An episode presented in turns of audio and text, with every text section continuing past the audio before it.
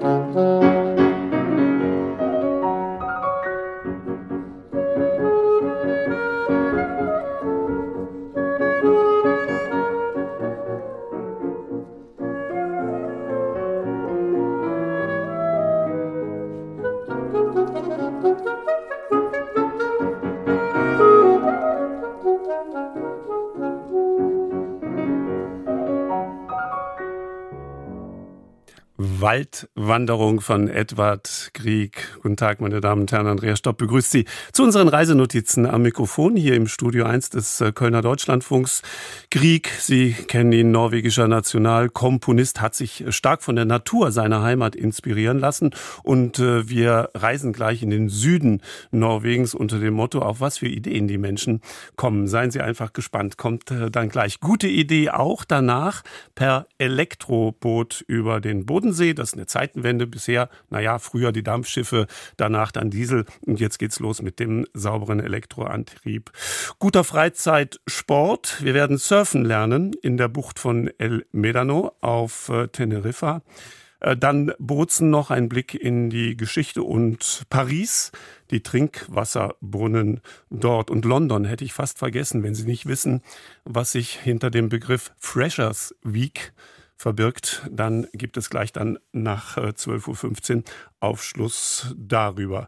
Das alles haben wir vor im Sonntagsspaziergang heute, aber wir stimmen uns ein auf unseren Besuch in Norwegen.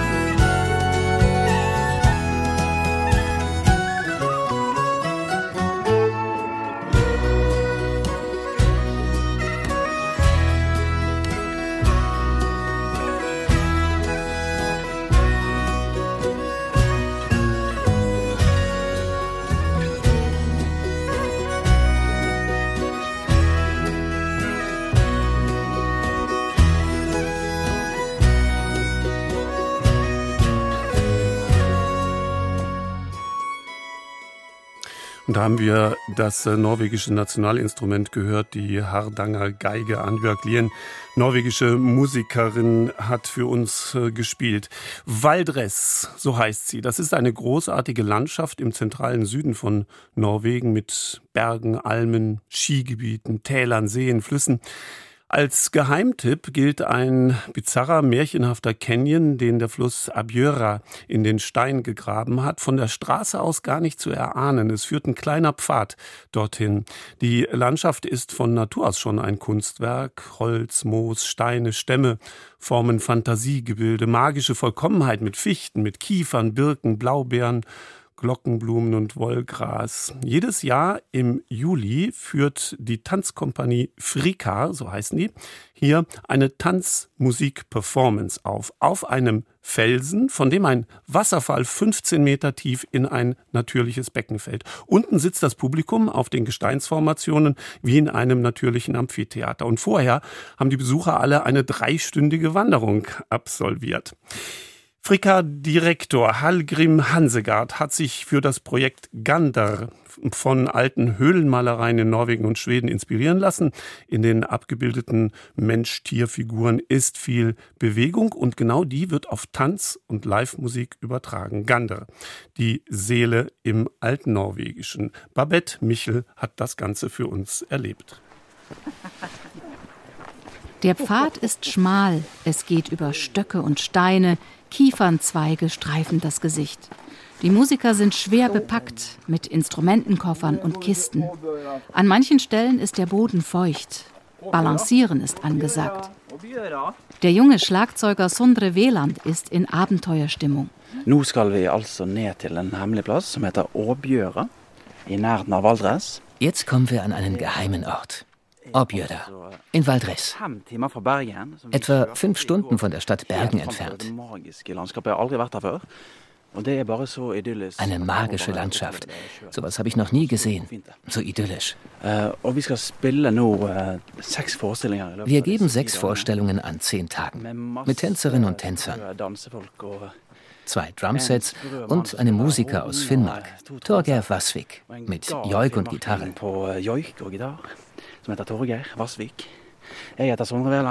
Ich heiße Sondre Veland, spiele Schlagzeug. Und es gibt noch Terje Isungset mit Schlagzeug, Percussion und Horn. Er ist der musikalische Leiter. Der Chef des ganzen Projekts ist Hallgrim Hansegård, der Direktor der Tanzkompanie Frika. Und unser Stück heißt Gander. Oh yes. So now we're walking through the forest. Wir går gjennom skogen. Und nu, ladies and gentlemen, we are at the opening. Ein magischer Ort, eine andere Dimension, eine Reise durch Raum und Zeit, verspricht Sundre Velan. Und tatsächlich, die Landschaft öffnet sich. Große Steinblöcke liegen neben und übereinander. Dazwischen fließt Wasser. Wir stehen mitten in einem Flussbett. Wow. Can you hear the waterfall? Waterfall? Das Rauschen des Wassers wird stärker. Wir sind nur noch 20 Meter von einem Wasserfall entfernt. So we are approaching now the main cliff, which goes straight down to a, a big waterfall falling down into the water. Unterhalb des Wasserfalls wird das Publikum sitzen, um die tollkühnen Leute von Gander zu beobachten. Die Tanzkompanie Frika und ihre verrückte Performance. Performing the craziness. Welcome.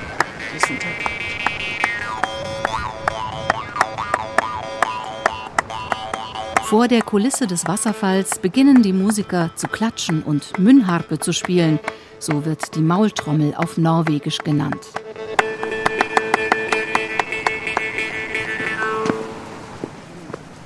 Zusammen mit dem samischen Künstler Torger Vasvik erkunde ich das Gelände.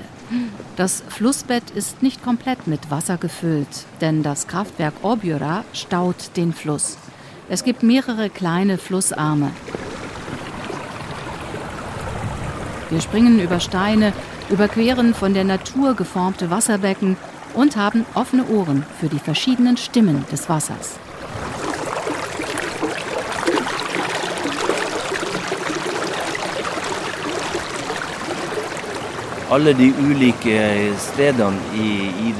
Jedes dieser Flüsschen klingt anders und zusammen ergibt das eine Art Wassersinfonie. Wannsinfonie. Wannsinfonie.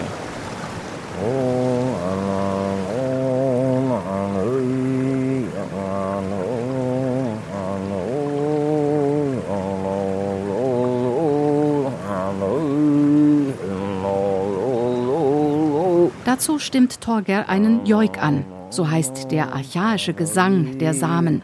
Seit Jahrtausenden haben sie beim Joiken die Klänge der Natur imitiert. Der Joik wirkt mit der Natur zusammen.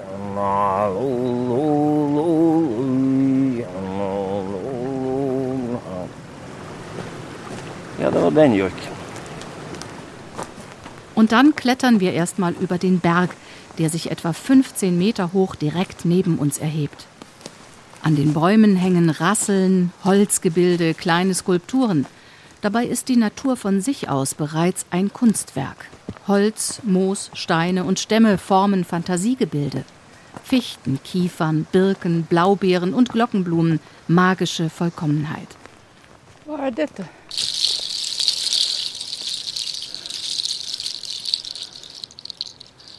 Plötzlich tauchen weiß gekleidete Gestalten auf, verrenken sich, klettern auf Bäume und Felsen.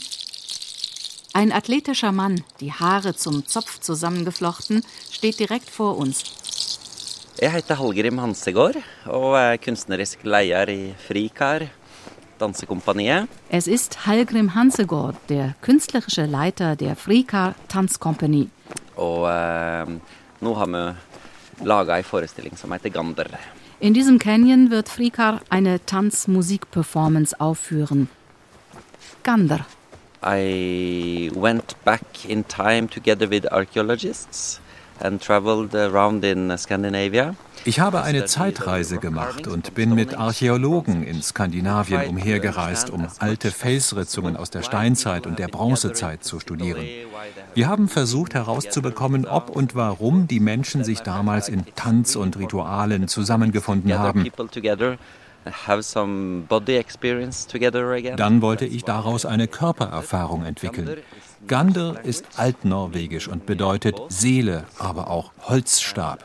In der Wikingerzeit wurden viele spirituelle Führer, vor allem Schamaninnen, mit einem Stab beerdigt, mit einer Art magischem Zepter, um die Seele zu retten. They were buried with a stick, wooden stick, like a scepter, probably used in soul saving or magics. Det er tre ting fra helleristninga, så um, bei den Felsritzungen finde ich drei Aspekte besonders interessant. Den Animismus, die Stäbe und den Rhythmus. Rytme. The rock carvings are basically Die Felsritzungen stellen immer eine Begegnung zwischen Wasser, Land und Luft dar.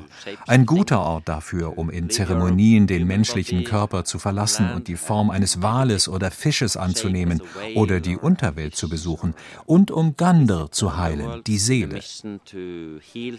Mit dieser Vorstellung arbeiten wir im Tanz. That is something that we are working on in the dance. Also Außerdem gibt es bei den Felsbildern rhythmische Muster, Abstraktes und es werden Tanz und Trommeln dargestellt. Deshalb habe ich die Musiker Terje Isungset, Torger Vasvik und Sundre Weland eingeladen, die sehr stark mit Rhythmus arbeiten. Auch die Tänzer habe ich entsprechend ausgesucht.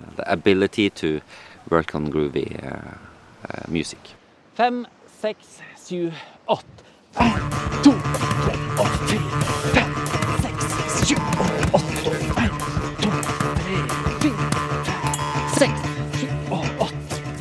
then um, the sticks is very kind of uh, focused on in the piece. In diesem Stück legen wir Wert auf die Stäbe. Alle im Publikum bekommen Stäbe, mit denen sie umherlaufen und bei den Installationen mit den Künstlerinnen und Künstlern interagieren können. Sie sind im Wald verteilt an 14 verschiedenen Stationen mit Loops von jeweils fünf Minuten. Und am Ende kommt das Publikum dann zusammen, um das Finale am Wasserfall zu erleben.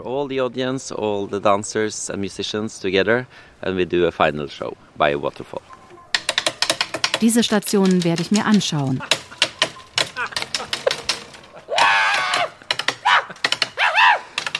Sundre, der Schlagzeuger, hat sich aus trockenen Ästen ein Schlagzeug gebaut und stellt sich vor, wie die Menschen vor 4000 Jahren damit vielleicht Musik gemacht haben. Durch Blaubeerbüsche, mooriges Gelände mit Wollgras und orangefarbenen Multebeersträuchern, vorbei an großen Ameisenhügeln, gelange ich zu drei Tänzerinnen.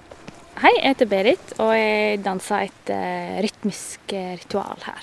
Hi, my name is Laura, and uh, we are dancing uh, for like a ritual and rhythmical circle.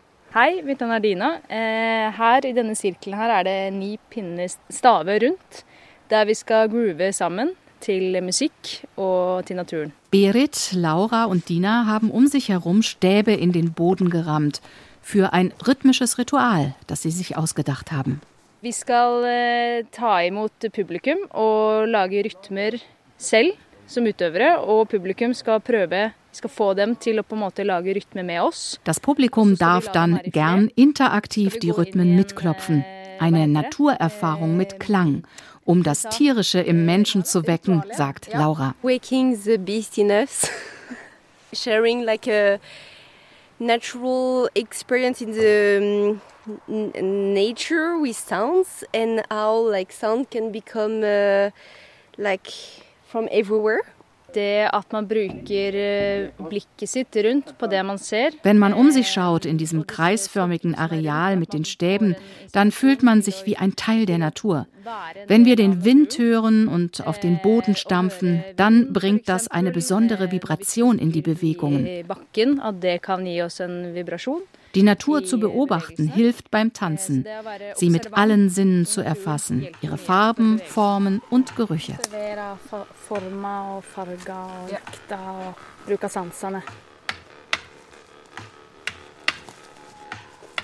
Die ersten Besucherinnen und Besucher tauchen auf mit langen Stöcken in den Händen. Sie bleiben stehen, lassen sich ins Ritual hineinfallen. Wenn der Loop zu Ende ist, brechen sie zur nächsten Station auf. Eine dreistündige Wanderung mit vielen Überraschungen.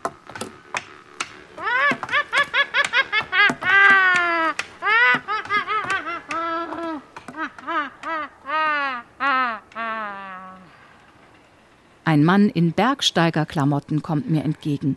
Ja, äh, mein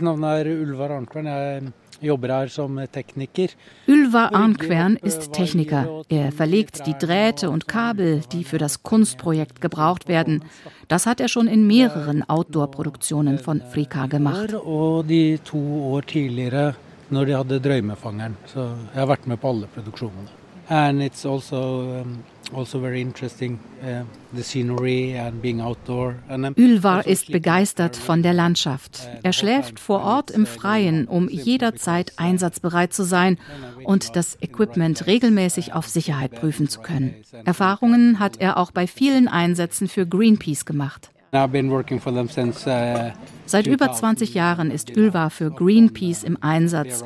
Auf der Bäreninsel in der Barentssee, am Nordpol in Svalbard, also vorwiegend im Norden. Vor allem im Kampf gegen den Walfang.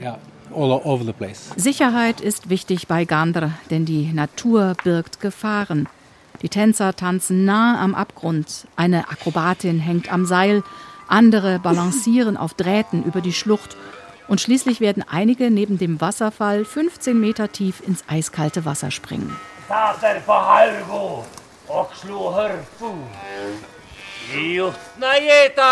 Auch der Frikarleiter Hallgrim Hansegård lebt nicht ungefährlich. Er hängt an einer Konstruktion, mit der er von Baum zu Baum fliegen kann. Terje Isungset begleitet die Flugversuche mit Musik und Geräuschen. Für Gandr hat der Perkussionist den Großteil der Musik komponiert. It's very much based on what we did in the earlier days when we das Stück, das wir hier aufführen, basiert auf dem, was wir ganz früher vielleicht getan haben, als die Menschen die Natur noch respektiert haben und die Tiere, im Gegensatz zu heute. So I'm pretty much used to being in nature and uh, ich bin daran gewöhnt, in der Natur zu sein und das ist mir sehr wichtig. Meine Botschaft ist, die Menschen müssen die Natur respektieren. Für mich ist es immer eine Ehre, in der Natur zu sein und mir meine Instrumente von der Natur auszuleihen. Inzwischen sind fast 400 Menschen durch den Wald gepilgert und freuen sich auf die abschließende Tanzmusik-Performance. Auf dem Felsen gehen Tänzer und Musiker in Position. Lautsprecher, Mikrofone, Kabel und Seile sind in die Landschaft integriert. Unten sitzt das Publikum auf den Gesteinsformationen wie in einem natürlichen Amphitheater. Und jetzt können Musik, Tanz, Natur und Mensch eins werden.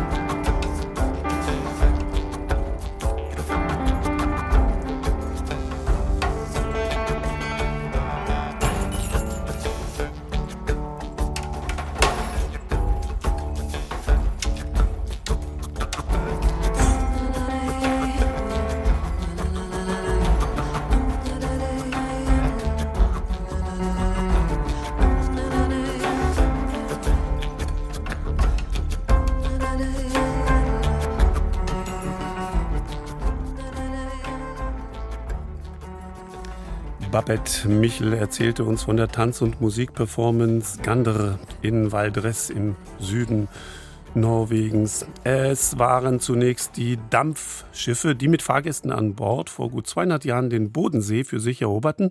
Und dann, so um die 100 Jahre später, fuhren Dieselmotorschiffe zwischen Bregenz und Konstanz auf und ab. Und jetzt, also wiederum so 100 Jahre weiter, beginnt eine neue Ära der Bodenseeschifffahrt. Und die ist elektrogetrieben. 300 Fahrgäste finden auf dem ersten großen Fahrgastschiff der Bodensee-Schiffsbetriebe Platz, das ausschließlich mit mit Elektroantrieb unterwegs ist. Bei der MS Mainau, so heißt das äh, Schiff, handelt es sich demnach um das größte Passagierschiff überhaupt, das auf deutschen Binnengewässern elektrisch betrieben wird. Ende Juni war Stapellauf und vor einer Woche startete die MS Mainau zu ihrer ersten Begrüßungsfahrt. Elektrisch unterwegs auf dem Bodensee. Thomas Wagner schildert seine Eindrücke.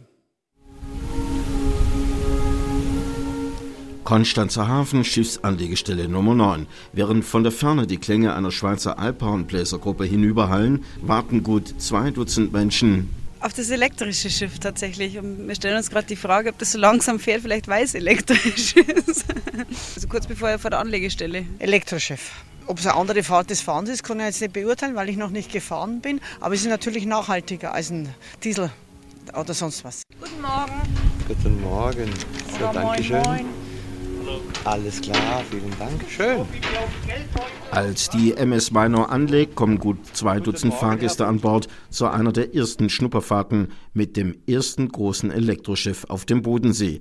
Noch während die letzten Passagiere an Bord kommen, bestaunen andere bereits die Technik. Zebras können also 690 Millivolt offene Klemmspannung und ja, also Wirkungsgrad so. Daniel aus Konstanz Mitte 20 ist aufs Oberdeck gekommen, zeigt nach oben Richtung Dach. Ja, das sind Glas-Glas-Solarzellmodule und die haben Plus- und Minuspol auf der Unterseite und damit auf der Oberseite rein zum, zum Sonnenlicht einsammeln. Also quasi keine Abschattung. Ablegen zu einer gut dreiviertelstündigen Rundfahrt mit der MS Mainau, die zwar hupt wie ein normales Fahrgastschiff, die aber ganz anders fährt als ein normales Fahrgastschiff. Ich darf Sie recht herzlich begrüßen.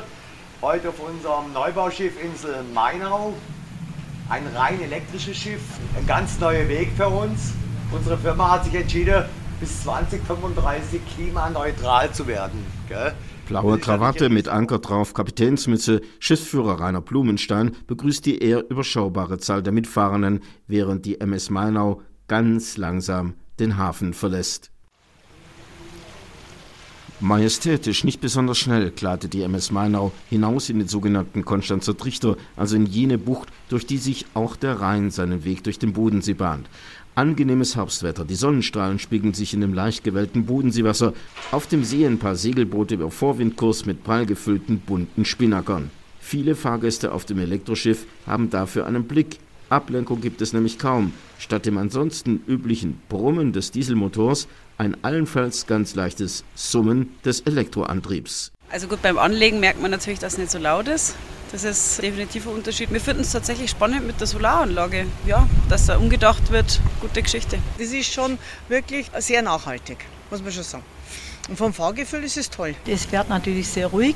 Was mich interessiert hat, war die Geschwindigkeit. Ist so ähnlich wie ein Fahrrad, also wie ein schnelles Fahrrad, 17 Stundenkilometer. Und man wird schön entschleunigt. Das tut auch gut, wenn man hier in der Ferie ist und fährt dann auf die Insel Mainau.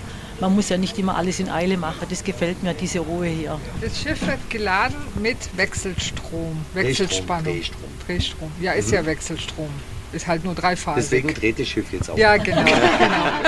Fachsimpeln über die neue Form der Elektromobilität auf den Wellen des Bodensees. Viele Passagiere wollen mehr wissen vom Schiffspersonal. Drehstrom oder Gleichstrom? Wie lange halten die Akkus? Ist das wirklich wahr? Ein Fünftel der elektrischen Energie, die das Schiff verbraucht, kommt von den Solarmodulen auf dem Dach und überhaupt, kann das Elektroschiff auch Sturm. Gestern hat man Windstärke 6 ungefähr. Windstärke 6, da geht es schon einigermaßen stürmisch zu auf dem Wasser. Das war aber auch kein Problem für das Schiff. Versichert Kapitän Rainer Blumenstein, der seit über drei Jahrzehnten in Diensten der Bodensee-Schiffsbetriebe ist.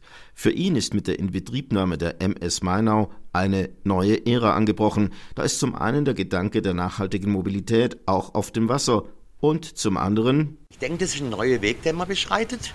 Einfach um einen Fahrgast, der eigentlich aus der Hektik raus von zu Hause kommt, hier Ferien macht, einfach und auf dem Schiff auch die Ruhe zu genießen. Sonst bräuchte die Testperson über 100 Kilo, würde sie das übernehmen?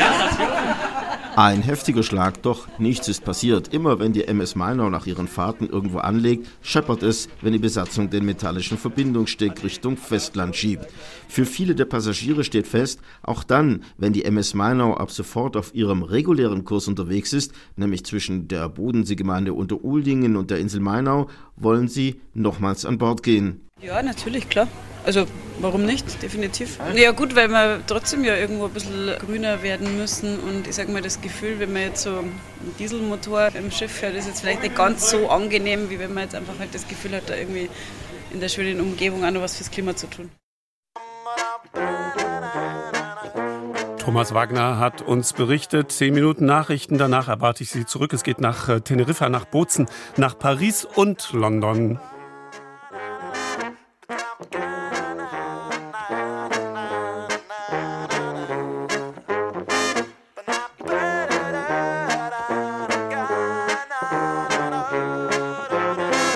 haben mir das Schiff vor dem Meeresee.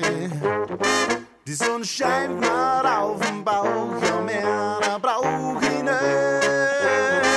Ich möchte gerne Vogel sein und ich mir die Zeit und flieg zu dir. Wenn ich da mir der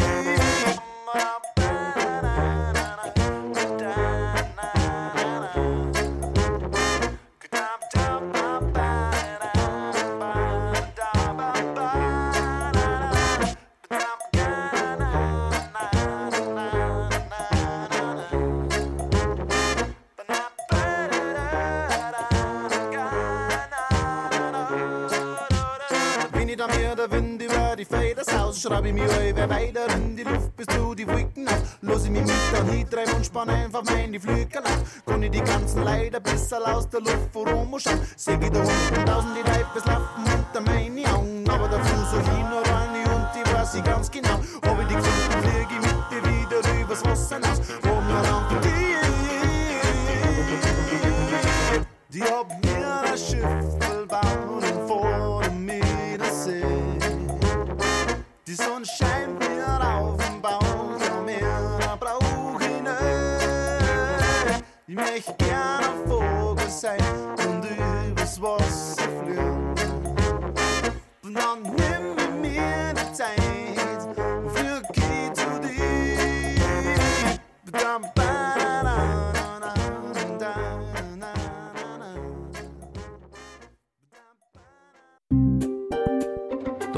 Deutschlandfunk Sonntagsspaziergang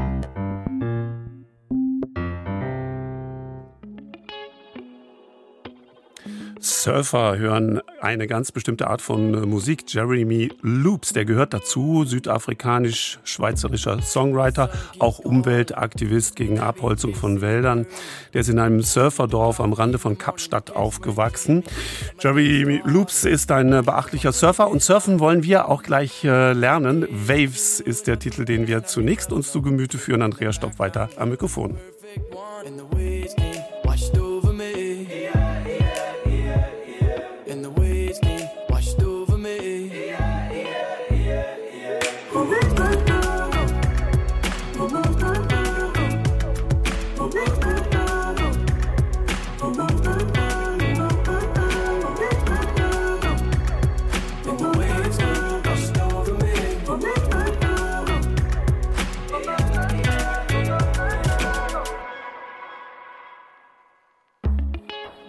I've been stalling.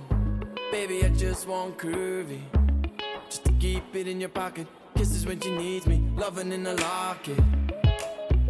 I wanna be water. Skimming rock to my soul again. Pebbles on Long Beach, slowly turning into sand. And the waves came washed over me.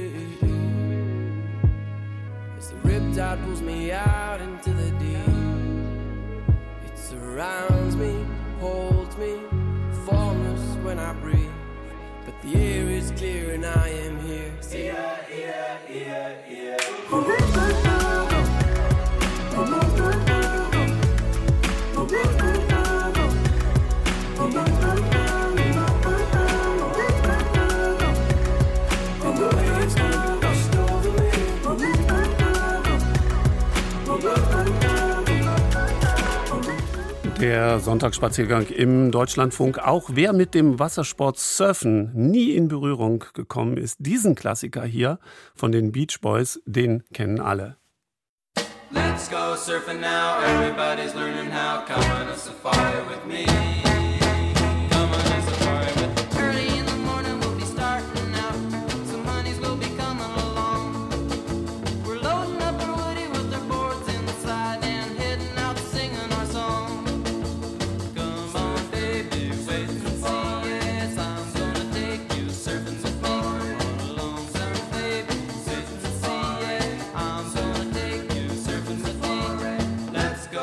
Go surfing now.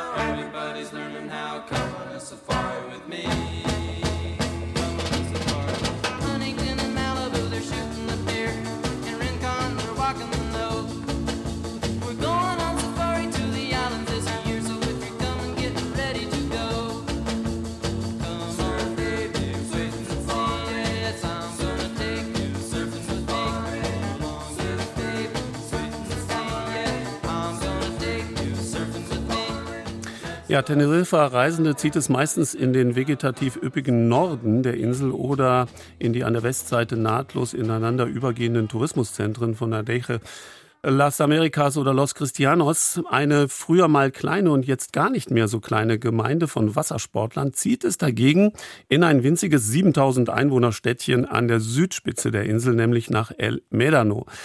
Denn in der dortigen Bucht herrschen ideale Bedingungen für das Surfen, aber nicht nur das Windsurfen. El Medano ist weithin bekannter, wenn auch nicht sogar wenn nicht sogar berühmter Ort unter Kitesurfern. Diese Kitesurfer, das sind die, die auf Surfbrettern stehen und mit langen Leinen einen Drachen halten, der sie vorwärts treibt. Und äh, manchmal machen die sogar Luftsprünge. Bodo Morshäuser, mein Kollege, ist dort gewesen in El Medano und hat sich das Ganze angesehen.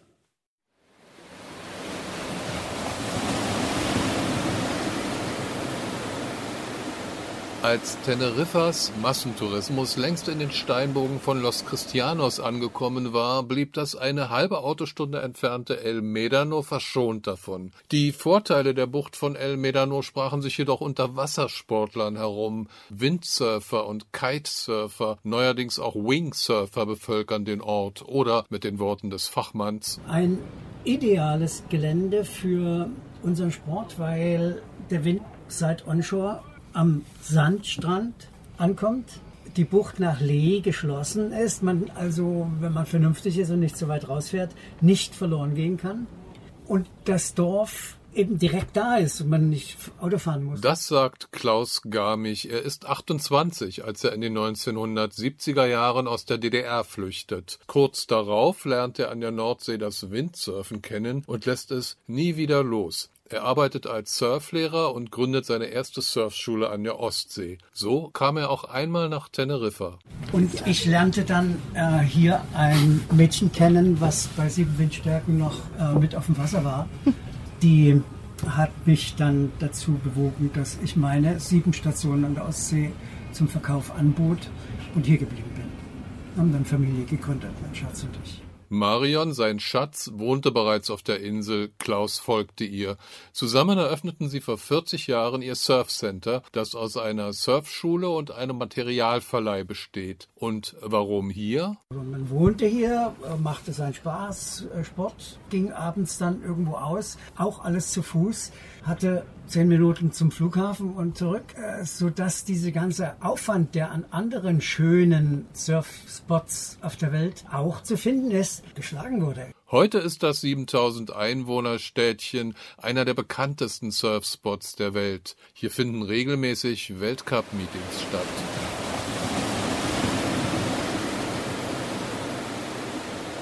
Vormittagssonne, kühler Wind. Die Surfer tropfen aus ihren Unterkünften, am Körper Anoraks oder Hoodies, Kapuzen tief in die Stirn gezogen, knielange Shorts oder Flipflops und Sonnenbrillen. Die meisten tragen Rucksäcke. Sie schlurfen die Promenade entlang zu den Läden und Cafés am Ende des Strands. In den Surfschulen ist noch nichts los. Erst gegen Mittag wird Windstärke 6 erwartet.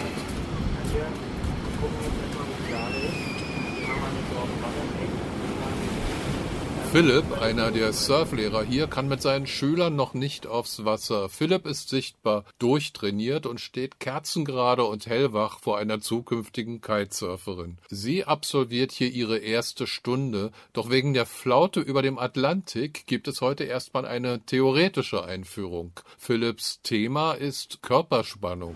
Das heißt, wenn du eine Gliederkette hast, du hast Gliedmaßen, die alle weich miteinander verbunden sind, dann ist das so, du Auto fährst über eine Hügelpiste. Das Auto von der Höhe bleibt eigentlich immer auf der gleichen Höhe, aber die Räder gehen rauf und runter.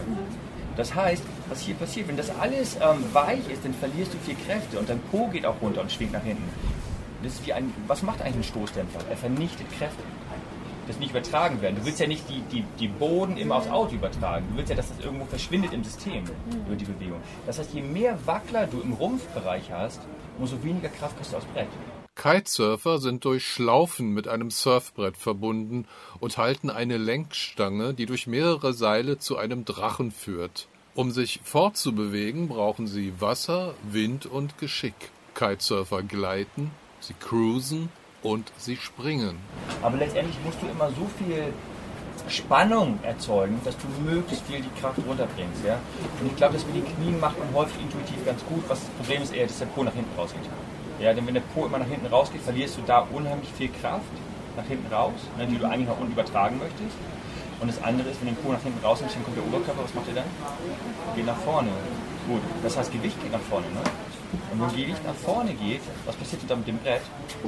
Wird flach, ne? Und dann hält die Kante gar nicht mehr. Ja, oder die Lehkante greift und du fällst über das Brett rüber. Im Gegensatz zum klassischen Wellensurfen ist das Kiten von Wellen unabhängig. Der aufblasbare Kite liefert genug Auf- und Vortrieb, um Surfer übers Wasser zu ziehen. Ihre Geschwindigkeit und ihren Kurs regeln Kitesurfer über die Steuerung des Schirms und des Brettes. Hast du mal Klavier gespielt oder irgendwas? Computer geschrieben? Ja. Machen wir schon, ne? Das heißt, wir sind beweglich in unseren Fingern, ne? Nehmen wir mal, ich nehme den Daumen gar nicht an die Bar, an die Lenkstange dran. Ich habe so vier Finger aufliegen, ne? Die könnte ich ja mit gleicher Gewichtskraft drauflegen lassen. Oder ich kann ein bisschen mehr auf den kleinen Finger drücken. Der ist ja mehr außen, ne? Und schon belasse ich die äußere Leine ein bisschen mehr und das Schirm wird steigen. Oder ich hebe die drei äußeren Finger ab und schon geht das Schirm runter, weil die Leine entlastet. Das heißt, ich muss den Schirm gar nicht runterlenken. Das ist ganz simpel. Das kann ich mir mal erklären, weil der Wind lässt ein bisschen, nimmt ein bisschen zu, ne? Vielleicht können wir doch nochmal probieren, jetzt wollen wir aufbauen. Ich würde sagen, mit dem Wind haben wir noch eine Chance. Gucken wir kurz auf die Uhr. Und wir haben noch Zeit. Aber von der Idee her haben wir es erstmal besprochen, oder? Ja. Wollen wir gucken, ob es klappt? In El Medano gibt es weißen Sandstrand, eine Seltenheit auf Teneriffa, wo man meistens schwarzen Sand findet. Es mag der Handlichkeit des Orts und seiner Übersichtlichkeit geschuldet sein, dass Einheimische, normale Touristen und Sporttouristen hier reibungslos nebeneinander auskommen. Marion sagt, das sei nicht immer so gewesen. Das Problem war, es gab dann halt so viele Windsurfer und natürlich die Einheimischen, die sich, die Schwimmer jetzt, die sich dann eben belästigt gefühlt haben, die sagen, ah, hier liegt ein Brett rum, da, dann schlug auch schon das Segel rum.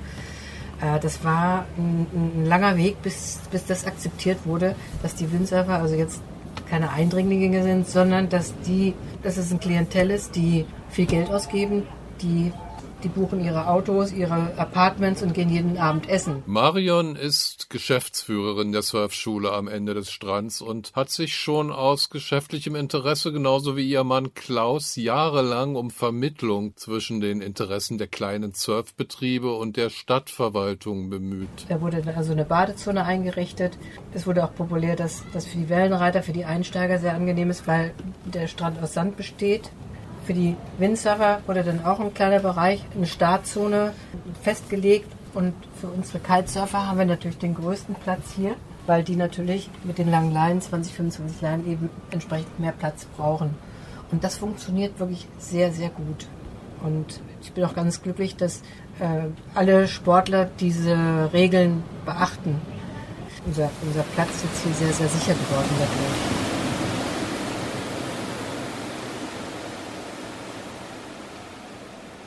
Am anderen Ende des Strands an der Playa Chica von El Medano, dem alten Zentrum, bekommt man von den Kitesurfern so gut wie nichts mit, obwohl man ihre Drachen über der Bucht sehen kann. Hier bekommt man ein Gefühl für die Zeit, als El Medano ein kleines Fischerdorf und der Hafen sein Zentrum war. Der Himmel über dem Atlantik zeigt es aber deutlich an, heute ist El Medano ein kleiner, recht berühmter Wassersportort.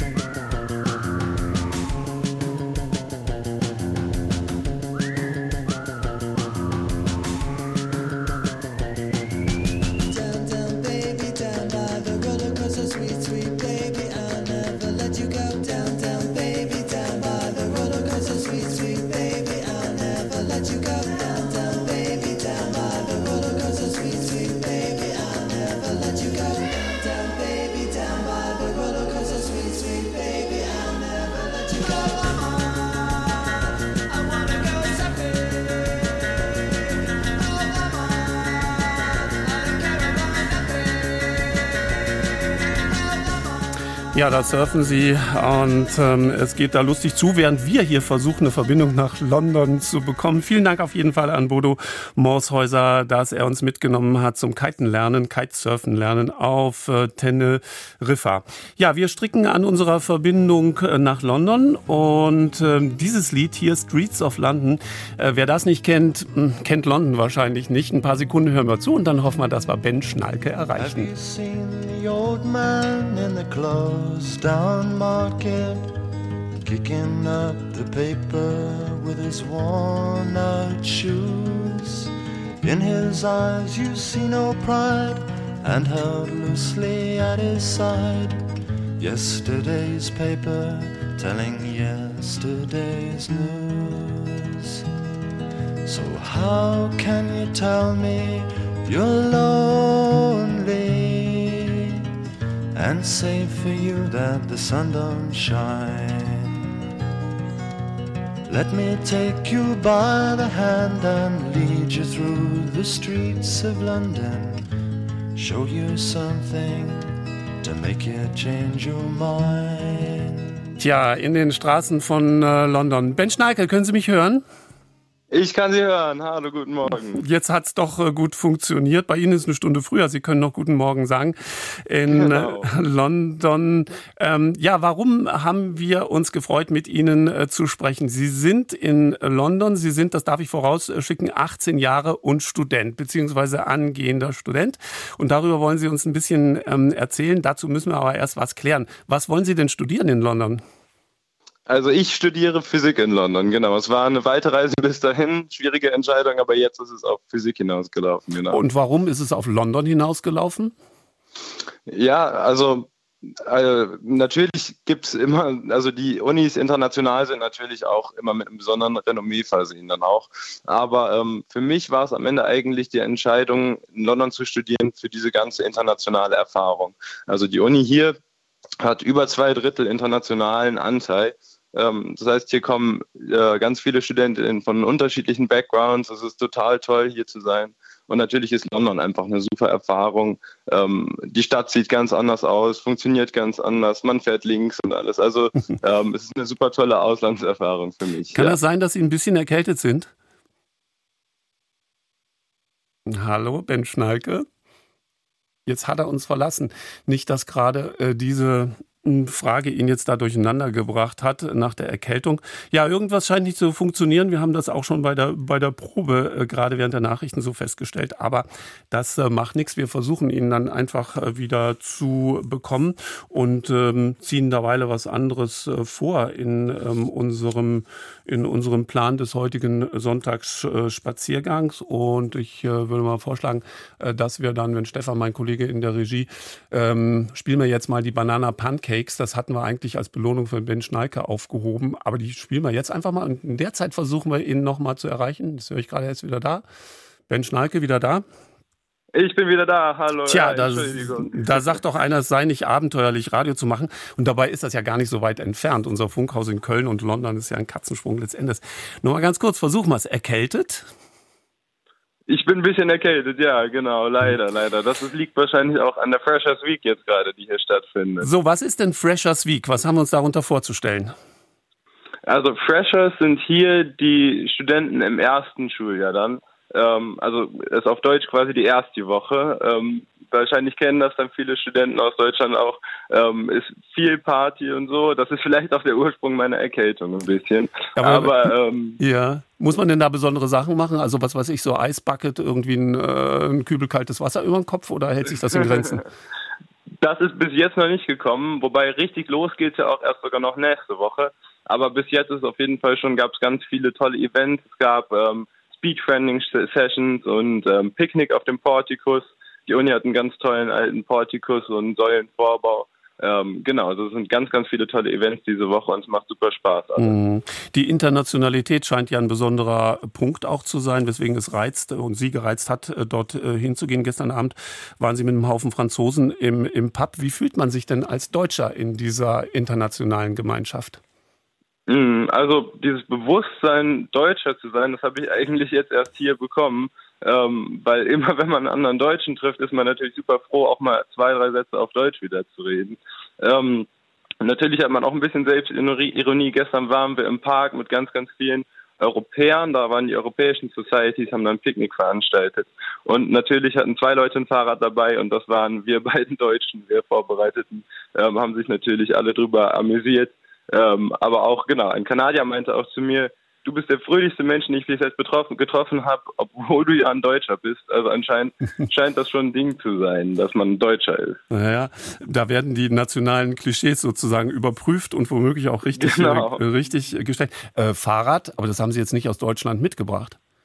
Tatsächlich habe ich das mitgebracht, ja. Und eigentlich wollte ich sogar im Zug fahren, aber das war da komischerweise nicht erlaubt. Im Flugzeug hingegen schon. Das heißt, das war dann der Grund, warum ich leider fliegen musste. Aha. Und Sie sind ähm, am Tag äh, des Begräbnisses der Queen angekommen. Das war ja so nicht geplant. Aber wie waren denn da Ihre ersten Eindrücke von London an diesem ja, speziellen Tag dort einzulaufen?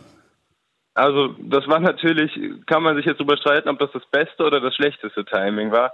Für mich war es toll natürlich bei so einem Weltereignis dabei zu sein und in der Stadt die Salutschüsse von der Beerdigung zu hören ähm, und die Rauchwolken aufsteigen zu sehen. Aber es war natürlich äh, im Sinne von Praktikabilität war es natürlich nicht perfekt, weil an dem Tag waren alle Geschäfte geschlossen. London ist eigentlich eine super lebhafte Stadt, aber an dem Tag war es halt eher eine trauernde Stadt.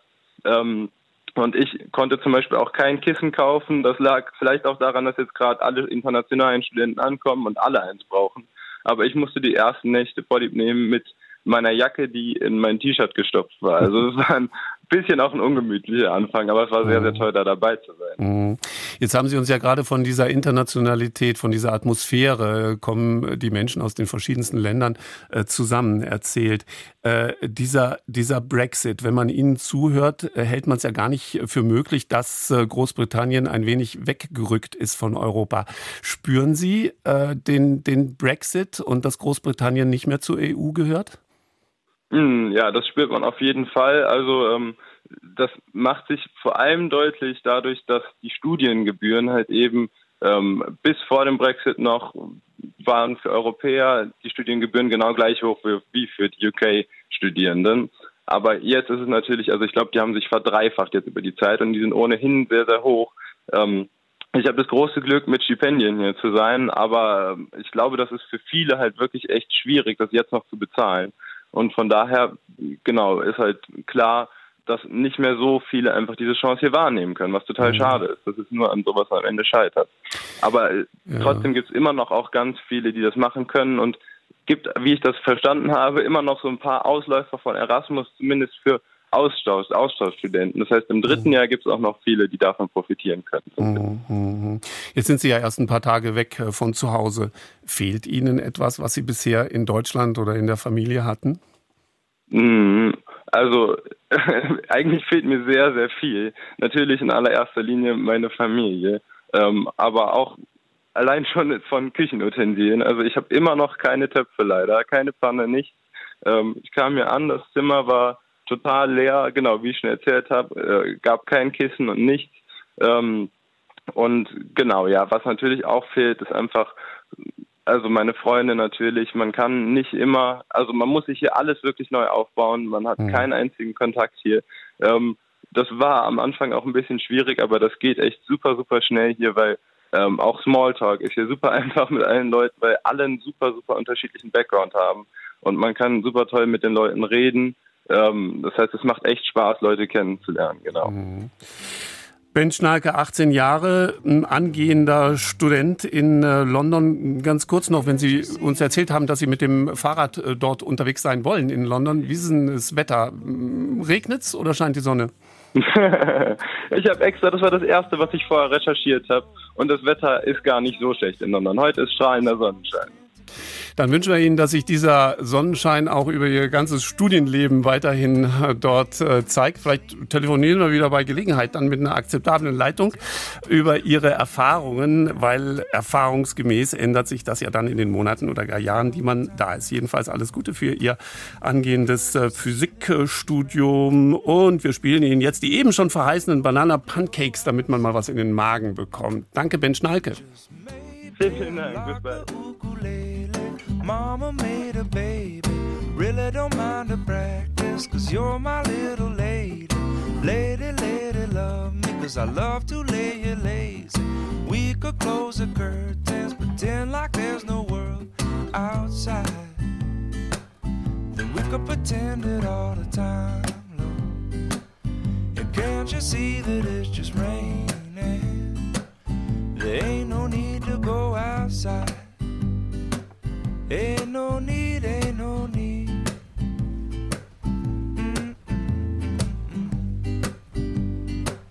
Can't you see, can't you see?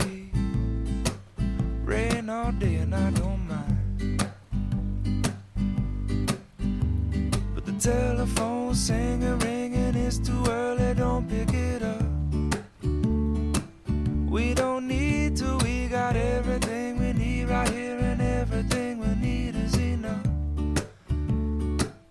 Just so easy when the whole world fits inside of your arms. Do I really need to pay attention to the alarm? Wake up slow, Mm-mm. wake up slow. But baby, you hardly even notice when I try to show you this song is meant to keep you from doing what you're supposed to. Wenn wir an Bozen in Südtirol denken, dann äh, denken wir an Weinreben, an gutes Essen, an großartiges Bergpanorama in hügeliger Landschaft. Kurzum an ein Bild der Idylle und des Schönen. Dass Bozen aber auch eine Geschichte hat, äh, die man dort selbst erst in den letzten Jahren aufgearbeitet hat und dass äh, diese viel mit dem Faschismus und Nationalsozialismus zu tun hat, das wird gerne vergessen, auch im Tourismus. Und genau deshalb widmet man sich im Stadtmuseum und in einem Außenbezirk diesem Thema. Denn Reisen heißt manchmal auch, um die Ecke zu schauen, um alles zu sehen, auch das Komplizierte. Blanca Weber. Es ist ein sonniger Vormittag im Stadtzentrum von Bozen beim Treffen mit Aaron Seolan aus dem Stadtarchiv. Wir stehen vor dem Stadtmuseum, genau. Ich würde mal sagen, vielleicht eines der wichtigsten kulturellen Städte in Bozen, also gleich an der Altstadt. Aaron Seolan ist Historiker, in Bozen zur Schule gegangen. Heute arbeitet er im Stadtarchiv und weiß, seine Stadt ist für Touristen aus aller Welt ein Magnet. Ein bisschen könnte das auch an dem Mann aus dem Eis liegen, dem Ötzi im Museum gegenüber. Ötzi ist eigentlich der große Star hier, nicht? Alle, die kennen ihn von Japan bis nach Süd- und Nordamerika, kann man verstehen. Aber es gibt eben auch viel, vieles andere. Und genau darauf möchte Aaron Zeolan aufmerksam machen. Unsere Reise in das andere Bozen jenseits der Postkartenbergidylle beginnt also hier mit dem Blick auf die Stadtarchitektur. Und das Stadtmuseum steht eigentlich genau dazwischen. Auf der einen Seite steht die Altstadt aus dem 12. Jahrhundert, auf der anderen sind es die Brüche der Geschichte, die sich im Gesicht der Stadt abbilden. Im 20. Jahrhundert, also Faschismus, die neue Stadt, wir werden das dann später sehen, wurde ja in den 20er, 30er Jahren erbaut, um das Siegesdenkmal herum. Bevor wir das näher ansehen, ein Blick in das Museum und auf eine Zeit, die gerade mal 80 Jahre zurückliegt. Am Rand von Bozen befand sich ein polizeiliches Durchgangslager. Eigentlich war es ein KZ. Und genau diese Geschichte möchte Aaron Zeolan vermitteln, auch den Touristen. Mit dem Lager in Bozen ist es irgendwie eine nicht einfache Geschichte, weil viele der älteren Generation wussten bis vor wenigen Jahren nichts davon. Und deshalb ist es wichtig, dass die neue Generation das in Zukunft weiß. Schulklassen werden eingeladen und es gibt Führungen für Gäste in vielen Sprachen. Aaron Zeolan zeigt auf einen Monitor. Etwa 200 Zeitzeugenaufnahmen sind in den letzten Jahren entstanden.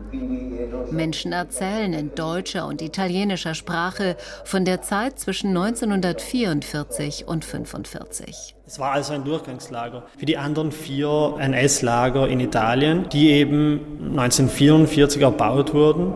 Etwa 12.000 Personen waren allein hier in Bozen inhaftiert. Ganz genau kann man das nicht mehr sagen, denn alle Dokumente, alle Matrikelnummer, Register wurden verbrannt. Das heißt, es gab dann effektiv nichts über das Lager. Und deshalb ist es auch so, dass auch die Bozener selber bis vor 20 Jahren eigentlich nichts darüber wussten.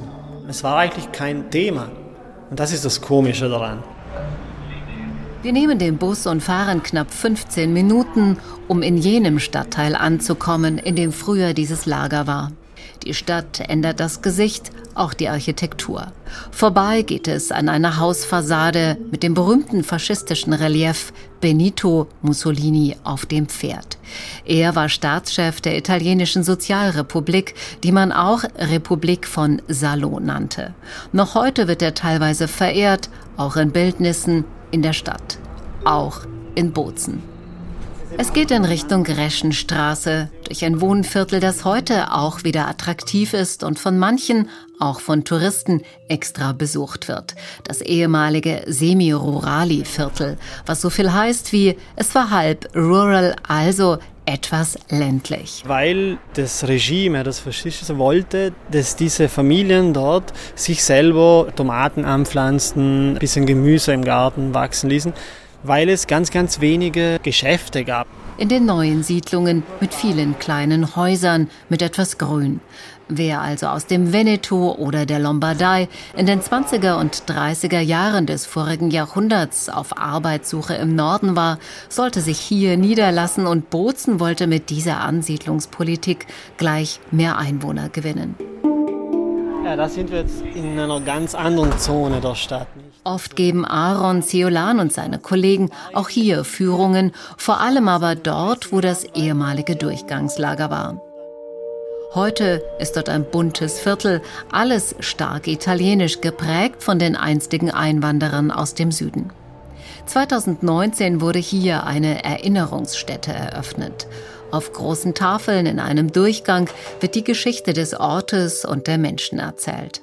Abgeschirmt hinter einer hohen Mauer lebten sie, inhaftiert aus den unterschiedlichsten Gründen, weiß man von Überlebenden. Sie arbeiteten viel, aber man redete ziemlich wenig und man redete immer nur über Hunger und Essen.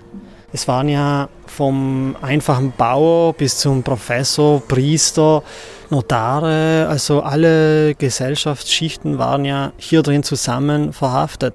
Sie waren Kommunisten, Partisanen, verweigerten die Kollaboration oder wurden in Sippenhaft genommen. Für viele schloss sich der Weg in eines der Vernichtungslager an. Giordano Bruttinian, Salvatore Chiavetta. Heute ist noch immer die Mauer zu sehen, dahinter ein Wohngebiet. Wer heute an diesem Ort steht, ob Tourist oder Einheimischer, bekommt ein mulmiges Gefühl. Zwischen Apfelplantagen, Radwegen und atemberaubender Bergkulisse wird Geschichte verhandelt und erklärt, auch deutsche Geschichte. Und man muss sich eben deshalb bewusst sein, weil man das irgendwie dem Nächsten weitergeben sollte, also der nächsten Generation. Etwa jeder Zehnte des Lagers hat überlebt. Viele konnten 1945 befreit werden. In dem ehemaligen Lager lebten später noch viele Familien und nutzten die Gebäude auch zum Wohnen, denn nach 1945 gab es Wohnraummangel, auch in Südtirol. Der Ursprung des Lagers wurde jedoch dem Schweigen überlassen. Bozen ist eben nicht nur das schöne Altstadtleben, es ist auch das. Ein Ort, sagt er, der auch für die Geschichte wichtig ist. Und einer, der Touristen nochmals einen anderen Blick vermittelt, ohne zu belehren, zu beschuldigen oder anzuklagen. Ja, heute also Wahlen in Italien. Vor diesem Hintergrund haben wir uns mit den traurigen Aspekten von Bozens Vergangenheit beschäftigt. Blanca Weber tat das für uns. Rund 100 Jahre leben die Südtiroler unter der Flagge eines Staates, der mit ihrer Kultur eigentlich kaum etwas zu tun hat. Aber die Eigenständigkeit und das Beharrungsvermögen der Südtiroler hat äh, deren Lebensart und Sprache überleben lassen. Und Südtirol geht es dank der weitreichenden Autonomie innerhalb Italiens sehr gut. Die dritte Sprache in Südtirol neben Deutsch Deutsch und Italienisch ist Ladinisch. Lecurdanza, Erinnerung, so heißt das in der Sprache Ladinisch, singt uns der Coro Saslong.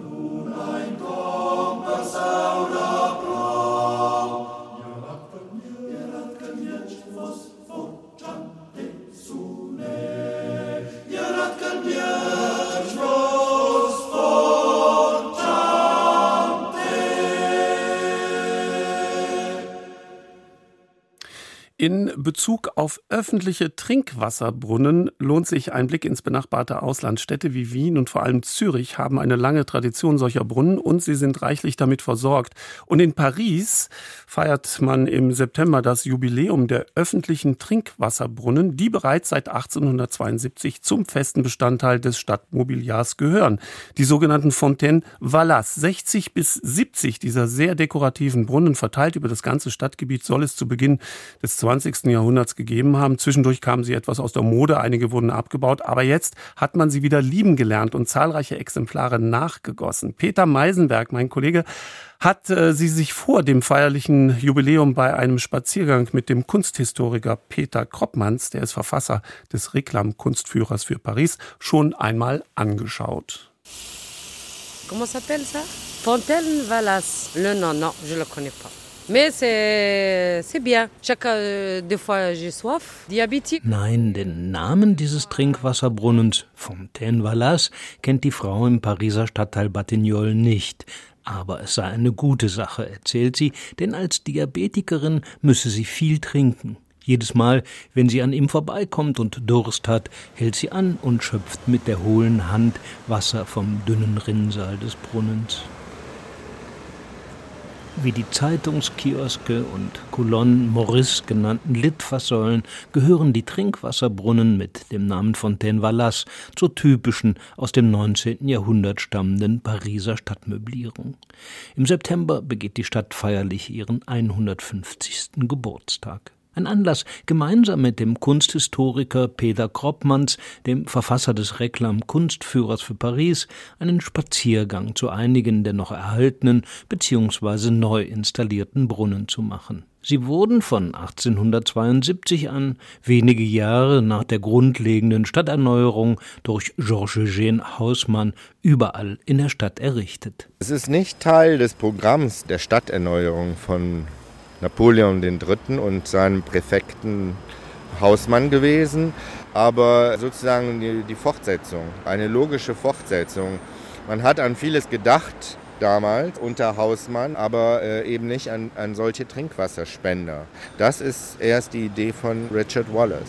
Also Wallace hatte die Idee, sozusagen das i-Tüpfelchen zu kreieren, das noch fehlte. Und das äh, fügt sich alles sehr harmonisch ein, weil einfach gut überlegt worden ist, wie ist die Stadt erneuert worden und wie können wir das integrieren. Und das war natürlich keine leichte Aufgabe. Man weiß ja, dass man sich da doch einigermaßen den Kopf zerbrochen hat, wie diese Brunnen aussehen sollen.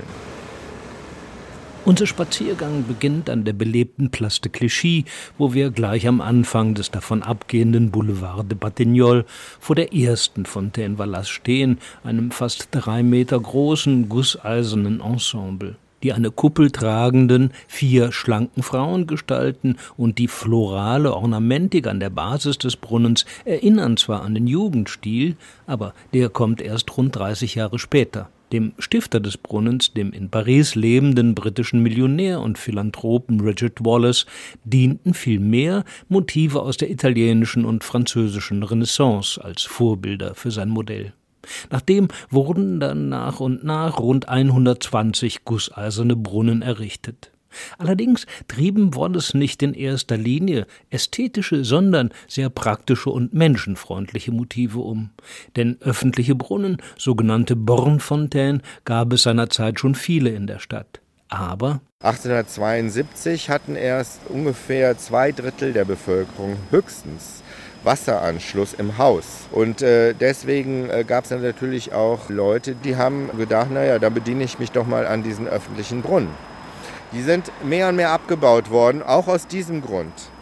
Und dann kam Wallace und hat gesagt, das geht nicht. Wir können doch jetzt nicht der finanzschwachen Bevölkerung, den, den, den Arbeitern, den ärmeren Familien zumuten, dass sie kein Wasser mehr bekommen. Und man könnt, wir können es auch nicht den Passanten zumuten, die vorbeikommen damals die Zeit der Flaneure. Man flanierte durch Paris und bekam natürlich dann auch manchmal einen trockenen Hals. Doch nicht nur damals gab es Flaneure. Auch heute geht beispielsweise Isabelle Geffroy, die sich als Chansonnière Sass nennt, gerne in den Pariser Quartiers und Parks spazieren. Unser Spaziergang führte von der Place de Clichy über die Place de Dublin, wo der zweite Brunnen auf unserem Weg steht, vorbei am dritten Brunnen vom Rathaus des 17. Arrondissements hinein ins Zentrum des pittoresken Stadtteils Batignolles. Dem kann man heute noch ansehen, dass es vor seiner Eingemeindung 1860 eine Kleinstadt vor den Toren der Metropole war. Hier am Ende einer Allee vor einem hübschen Park finden wir die vierte Fontaine Valas auf unserem Spaziergang. Sie scheint ein beliebter Treffpunkt zu sein. Moi, je suis touriste à Paris. J'ai habité à Paris, mais euh. Sie sei zwar jetzt als Touristin in Paris, sagt die junge Frau vor der Fontaine, aber sie habe früher hier gelebt und wisse, dass die Leute den Brunnen gerne benutzen. Das sind ja Brunnen aus, aus Metall und ähm, im Laufe der Zeit korrodiert das Material natürlich, vor allen Dingen, wenn es nicht richtig gepflegt wird. Also hier sehen wir zum Beispiel einen Brunnen, der garantiert dieses Jahr nicht frisch gestrichen worden ist. Es hieß, äh, zum 150. Jubiläum werden alle Brunnen überholt und viele neu lackiert. In dem Fall äh, sehen wir jedoch schon auch die Korrosion am Werk und dann ist es natürlich so, dass dann nach einigen Jahrzehnten oder vielleicht einem ganzen Jahrhundert oder 150 Jahren auch der ein oder andere mal ersetzt werden muss. Und das wird also nach originalen äh, Modellen auch noch gemacht. Ist sehr kostspielig, wird von der Stadtverwaltung dann in Auftrag gegeben. Aber die Pariser lieben ihre Valas-Brunnen. Und von daher ist das auch eine Investition, die sozusagen von der Bevölkerung abgesegnet ist. Der Brunnen steht am Eingang eines Square de Batignolles genannten Parks. Blickt man von dort zurück in die schattige Allee, erkennt man, dass die Sitzbänke da im gleichen Dunkelgrün wie die Fontaine Valas gestrichen sind. Die Standardfarbe des gesamten Pariser Stadtmobiliars. Hier kann man einfach ganz gut sehen, wieso es Sinn macht, diese Brunnen in einheitlicher dunkelgrüner Farbe zu streichen, weil wir hier mit diesen Alleebäumen und den Bänken eine Einheitlichkeit erreichen, die man eben nicht erreicht, wenn alles in, sage ich mal, bunten Farben und alles für sich sozusagen steht. Hier wird, und das ist typisch für Paris und für die, für die französische Architektur, für die französische Stadtplanung, schon seit jeher der Gedanke, es muss von den Proportionen her stimmen, es muss von den Farben her stimmen, es muss abgestimmt sein, Ton in Ton, es muss eine Einheitlichkeit her, damit auch eine Ruhe einkehrt. Die Brunnen sind natürlich so konzipiert, dass sie äh, harmonisch sich in die Umgebung einfügen, in einen Park oder in einen, auf einen Platz auf einen Boulevard oder auf eine Avenue. Und äh, sie sind einfach als Teil eines, ja, eines vom Design her vergleichbaren Mobiliars, haben sie einfach ihren Platz eingenommen und werden deswegen auch geschätzt. Chaque jour, j'utilise là parce que je travaille comme infirmier libéral et entre 13h et 14h ma pause. Er komme jeden Tag in seiner Mittagspause her, erzählt der Krankenpfleger, und wasche sich dann immer an diesem Brunnen, bevor er hier im Square de Batignolles sein Frühstück einnehme. Der Brunnen, von dem er spricht, ist eine klassische Bornfontaine, ein paar Schritte von der Fontaine Vallace entfernt und praktischer als sie. Denn bei der Fontaine Vallace stehen die vier Frauenfiguren so dicht beieinander, dass man nur einen Becher unter den dünnen Wasserstrahl stellen kann. Eine 1872 bewusst gewählte Konstruktion, um zu verhindern, dass die Leute von hier ihren gesamten Wasserbedarf beziehen. Aus der Bornfontaine im Square de Batignolles dagegen fließt viel großzügiger Wasser und sie verfügt seit kurzem sogar über einen Seifenspender. Ça, j'aime ça, mais c'est pas partout. Et ça, c'est bon. C'est ma culture. C'est ma culture de mes parents. Er liebe diesen Brunnen sehr, erzählt der Krankenpfleger weiter, denn es gehöre zu seiner Kultur, sich vor dem Essen zu waschen.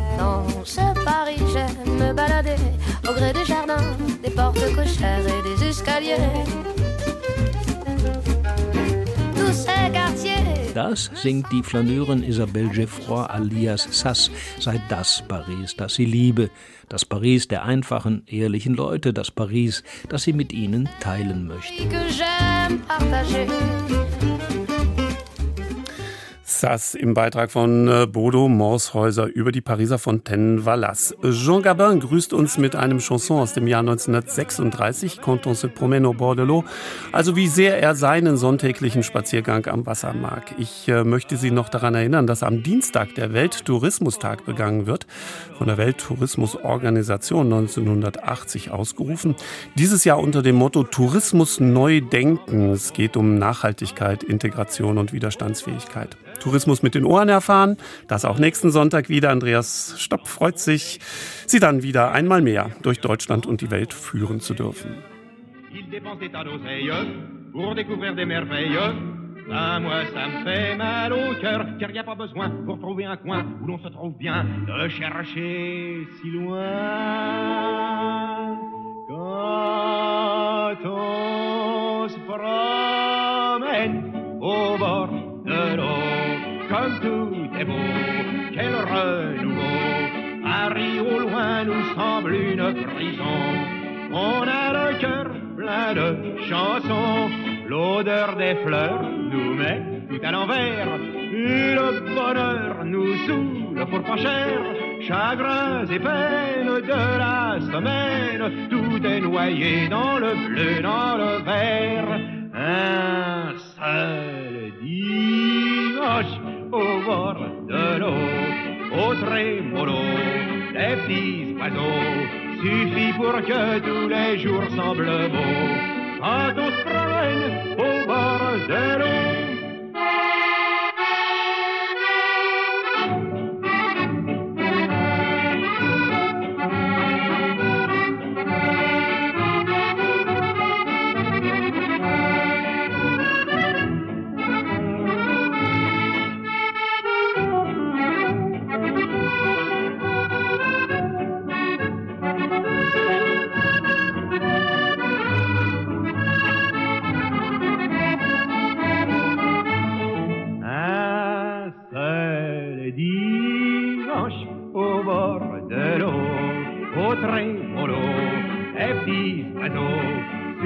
Pour que tous les jours semblent beaux.